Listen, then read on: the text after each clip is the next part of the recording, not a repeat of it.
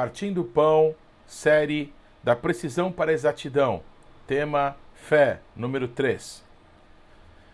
Marcos 11, de 12 a 14 e 20 a 25. No dia seguinte, quando saíram de Betânia, teve fome. E vendo de longe uma figueira com folhas, foi ver se nela porventura acharia alguma coisa. E aproximando-se dela, nada achou senão folhas, porque não era tempo de figos. Então lhe disse Jesus: Nunca jamais coma alguém fruto de ti. E seus discípulos ouviram isso. Versículo 20. E passando eles pela manhã, viram que a figueira secara desde a raiz. Então Pedro, lembrando-se, falou: Mestre, eis que a figueira que amaldiçoaste secou. Ao que Jesus lhes disse: Tente fé em Deus. Porque em verdade vos afirmo que se alguém disser a este monte: Ergue-te, lança-te no mar, e não duvidar no seu coração, mas crer que se fará o que se diz, assim será com ele. Por isso, vos digo que tudo quanto em oração pedirdes, crede que recebestes, e será assim convosco. E quando estiverdes orando, se tendes alguma coisa contra alguém, perdoai, para que o vosso Pai Celestial vos perdoe das vossas ofensas. Por que Jesus usou este exemplo para ensinar sobre fé? Já compreendemos que não há fé sem o autor e consumador da nossa fé, Jesus Cristo. Está claro para nós que é um processo de receber a palavra de Deus, de crer em nosso espírito, confessar com a nossa boca, num processo de materialização da palavra e o natural agir segundo a nossa declaração, expressando o que há em nosso coração até que se cumpra a palavra. Nesse exemplo, que ocorreu poucos dias antes da morte e da ressurreição de Jesus, vemos que a palavra de Jesus, a maldição que ele lançou sobre aquela figueira que tinha folhas, tinha uma aparência boa, mas não tinha frutos. Na manhã seguinte havia se materializado. A figueira secara desde a raiz completamente, e isto chocou Pedro, que viu o que ocorrera. Há uma outra situação aqui.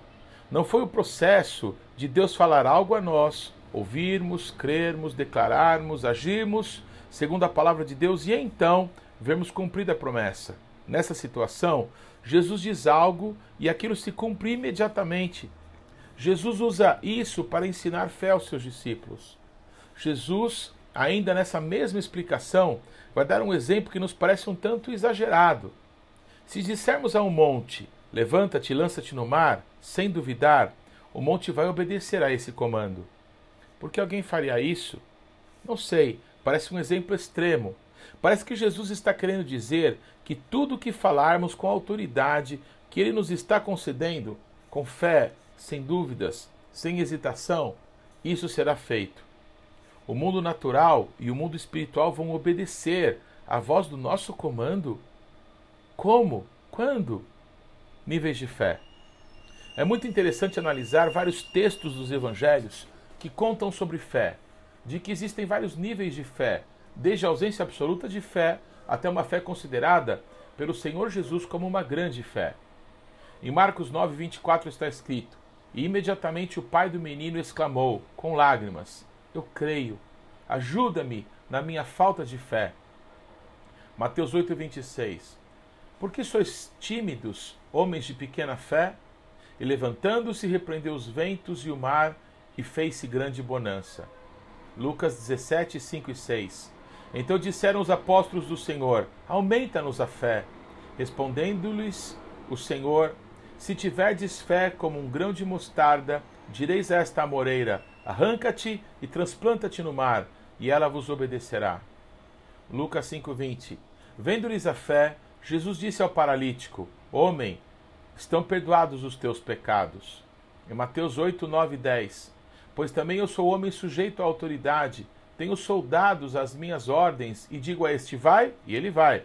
E ao outro, vem, e ele vem. E ao meu servo, faz isso, e ele o faz. Ouvindo isso, admirou-se Jesus e disse aos que o seguiam: Em verdade vos afirmo que nem mesmo em Israel achei fé como esta. Mateus 15, 28. Então lhe disse Jesus: Ó mulher, grande é a tua fé Faça-se contigo como queres. E desde aquele momento sua filha ficou sã.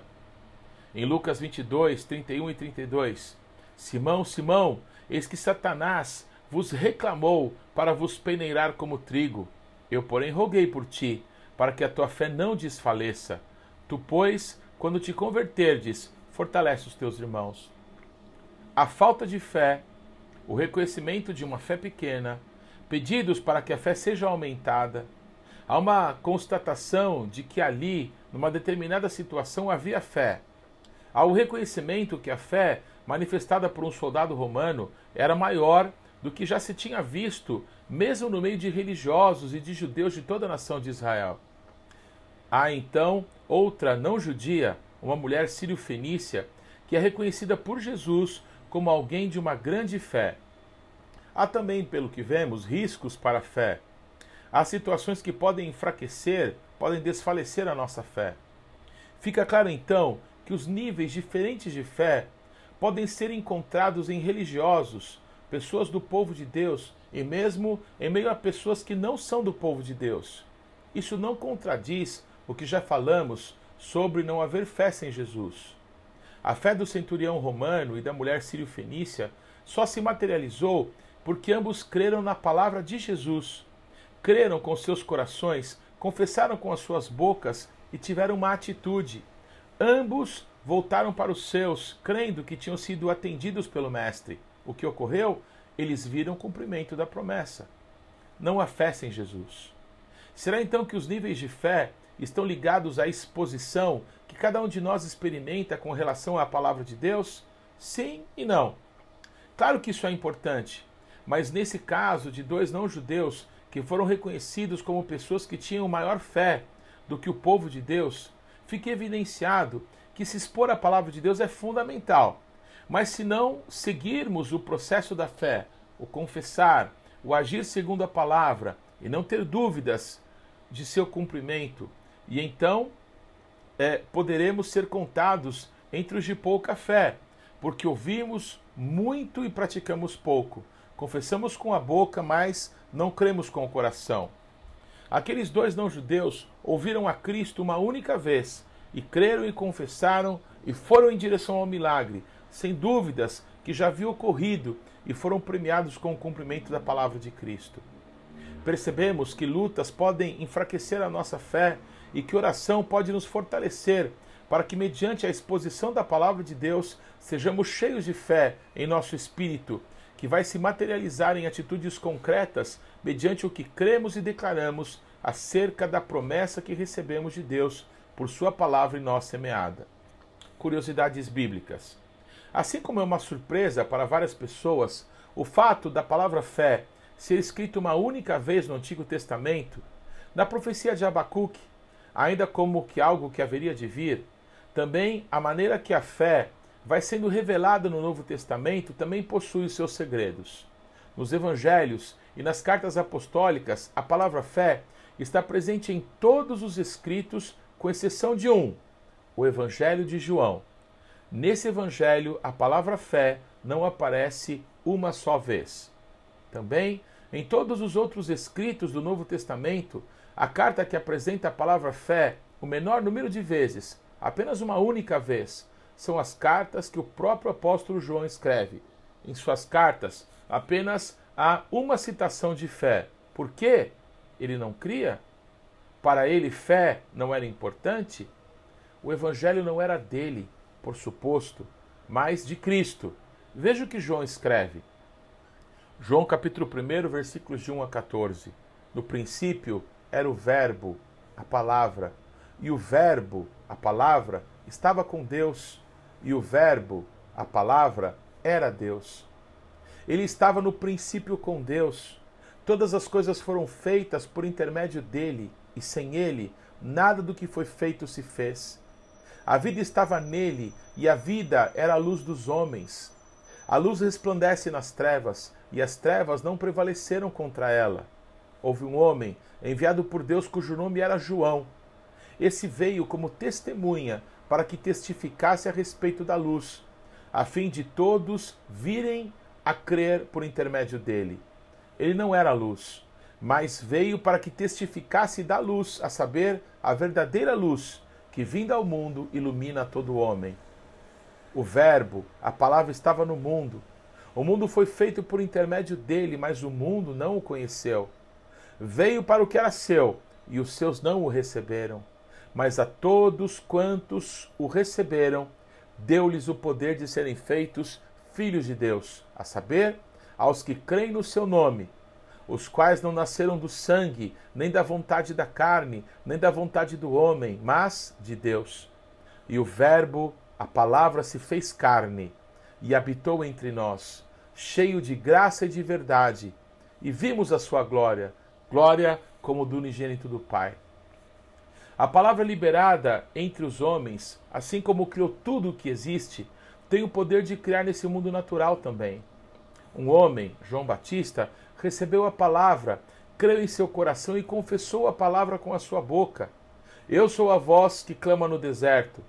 Vem um depois de mim que é maior do que eu. O que ocorreu? Veio Jesus. Eis o Cordeiro de Deus que tira o pecado do mundo. Alguns do povo de Deus não creram em seus corações, ouviram a palavra, mas não creram. Isso não se dá pela vontade do homem, não vem da carne e do sangue, não é pelo positivismo ou por nossa própria vontade, mas pela vontade de Deus. Mas todos quanto, pois, receberam a palavra, creram em seus corações, foi-lhes dado o poder de serem feitos filhos de Deus. Por quê? Porque permitiram que a palavra se materializasse. E o Verbo se fez carne e habitou entre nós cheio de graça e de verdade, e vimos a sua glória como do unigênito do Pai. Qual é a única citação em suas cartas, com exceção, é claro, de Apocalipse, em que Jesus usa João para enviar cartas às igrejas e a nós? 1 João 5, versículos 4 e 5. Porque todo que é nascido de Deus vence o mundo. E esta é a vitória que vence o mundo, a nossa fé. Quem é que vence o mundo, senão aquele que crê ser Jesus o Filho de Deus?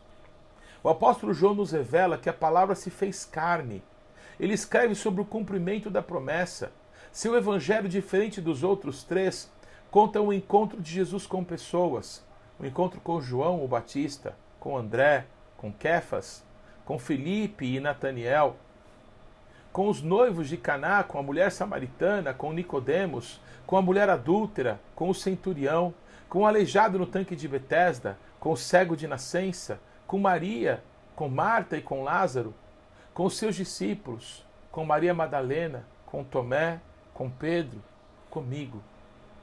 A estes, a quem foi concedido o poder de se tornarem filhos de Deus, em quem o Espírito Santo faria morada, pessoas em quem Cristo passaria a viver, pessoas que estariam sendo transformadas para que pudessem um dia serem apresentadas ao Pai irrepreensíveis, espírito, alma e corpo, por meio do nosso Senhor e Salvador Jesus Cristo. A estas pessoas, Cristo ensinou que a palavra de Deus agora está em nós, através do seu Espírito Santo, e aquilo que nesse mundo natural realizarmos em seu nome será estabelecido. Talvez ainda resta dúvidas em nossa mente nesse processo de metamorfose em que deixamos de nos conformar com o presente século, com o mundo segundo as deformações do pecado, mas tomamos a forma de Cristo, sendo mudados de glória em glória, à semelhança do Filho de Deus. Quem sabe se não foi para isso que Cristo contou a parábola do juiz iníquo? Lucas 18, 1 a 8.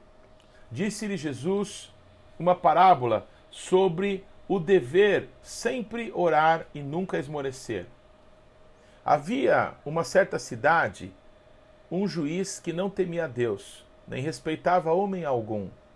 Havia também naquela mesma cidade uma viúva que vinha ter com ele dizendo: Julga a mim, julga a minha causa contra o meu adversário. Ele por algum tempo não a quis atender, mas depois disse consigo: Bem que eu não temo a Deus, nem respeito homem algum. Todavia, como essa viúva me importuna, julgarei a sua causa, para não suceder que por fim venha molestar-me. Então disse o Senhor: Considerai no que diz esse juiz iníquo. Não fará Deus justiça aos seus escolhidos, que a ele clamam dia e noite, embora pareça demorado em defendê-los? Digo-vos que depressa lhes fará justiça. Contudo, quando vier o filho do homem, achará porventura fé na terra? Da precisão para a exatidão. Você pode continuar a clamar ao juiz iníquo para que julgue a sua causa. Você pode continuar numa dimensão muito aquém do que Deus estabeleceu para nós em Cristo Jesus. Você pode continuar conseguindo coisas por sua persistência, impetuosidade, desembaraço, ou até coisas menos nobres, como a tua beleza física, a sedução de tuas palavras ou a violência das tuas ações. Mas uma árvore má não pode dar bons frutos. O juiz iníquo jamais satisfará tua necessidade. Você pode, no entanto, clamar de dia e de noite ao nosso Deus e Pai, e quando parecer demorar, por nosso conceito humano de tempo, em nos fazer justiça, mas que depressa nos responderá.